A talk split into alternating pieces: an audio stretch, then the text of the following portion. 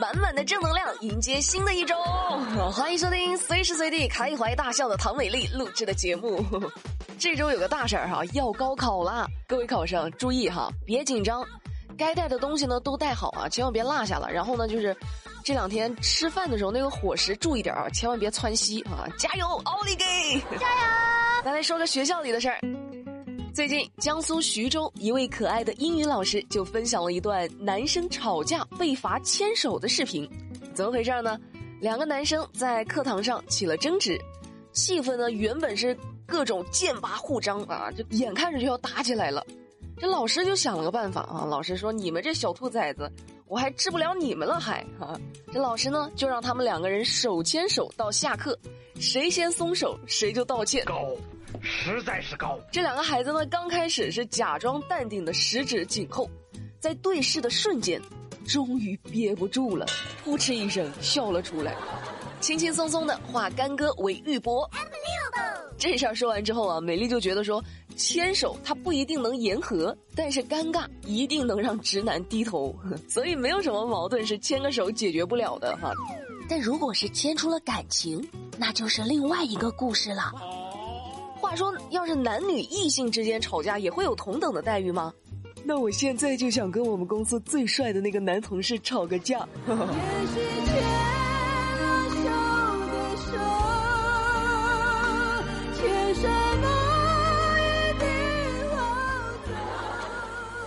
生活中呢，总是有各种形形色色的人，像下面这位就很讨厌。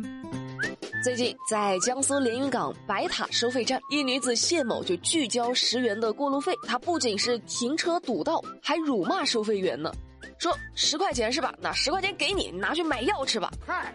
辅警呢就看不过去了，就上前劝导谢某呢，却放话说自己上面有人，还说呢，信不信姐打个电话让人开了你？神经病啊！目前谢某因为扰乱收费站的正常工作秩序被拘留八天。哎呀，大姐，你都上面有人了，你还差这十块钱吗？啊，真的是现实版的范大娘啊！我上面有人，后悔不后悔啊？人呢，就是不要老想着占便宜，也不要老想着天上掉馅饼，哪有那占便宜的事儿？全让你一个人占尽了。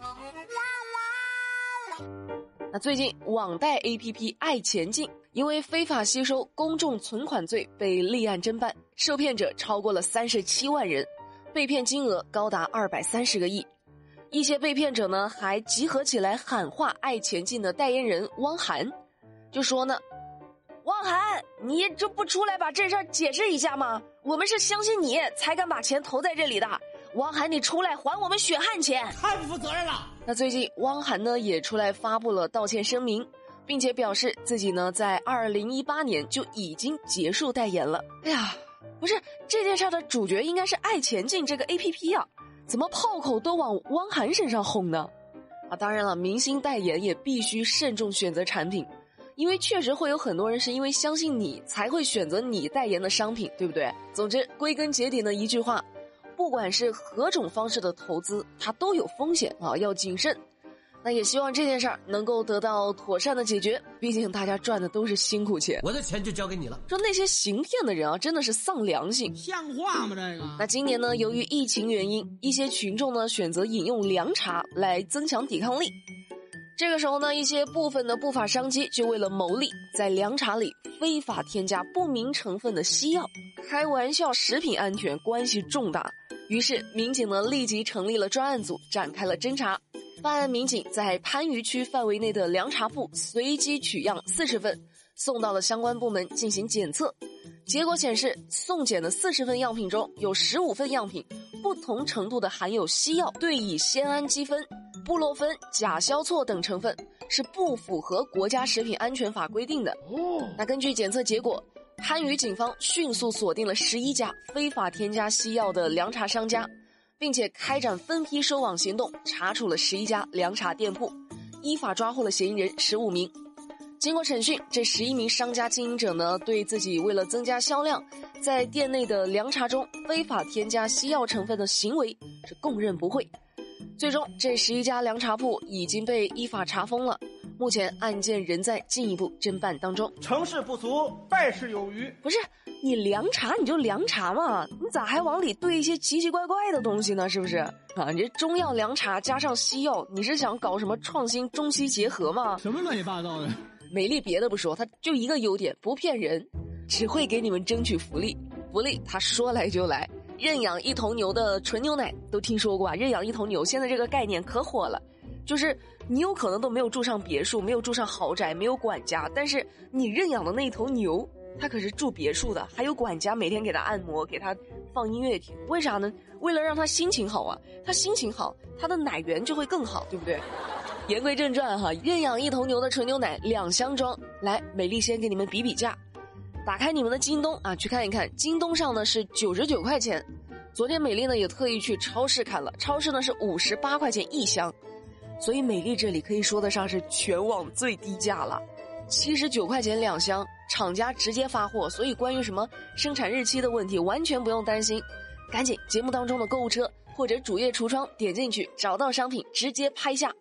像钟南山教授不是都说了吗？增强抵抗力还是要多喝牛奶，多吃鸡蛋，补充优质蛋白。你说现在年轻人的工作压力多大呀？动不动就熬夜加班，更加应该多喝牛奶啦。让你泡奶粉，你说你嫌麻烦？现在吸管一插，直接就能喝。你要是还嫌麻烦，我就告诉你妈说你不听话了啊！好啊，快点去点购物车，了解一下这么实惠的价格，赶紧也是商家给美丽粉丝的特供价，赶紧赶紧赶紧赶赶紧的，没有就真没有了。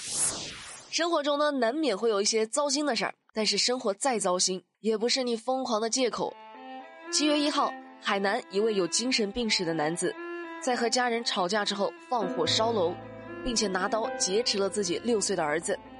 在他准备对儿子下手时，消防员农国切飞身一扑，用自己的头扛下了三刀，成功把孩子救了下来。所幸消防员呢戴着头盔，和孩子都没有大碍。哎呀，我的天呐！美丽看完那个视频之后，我真的是后怕，你知道吗？幸亏消防小哥的头盔质量好啊，不然这刀就都落在了消防员头上了。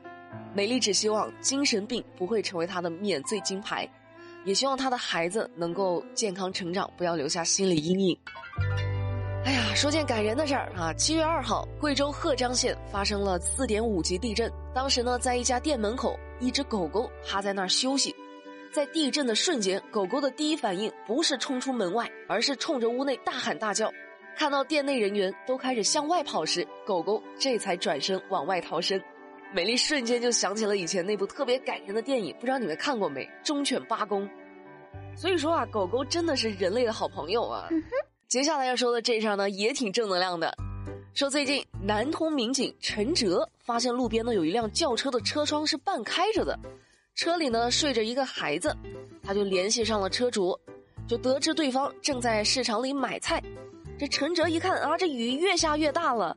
便用自己的胳膊挡住了车窗，为孩子遮风挡雨。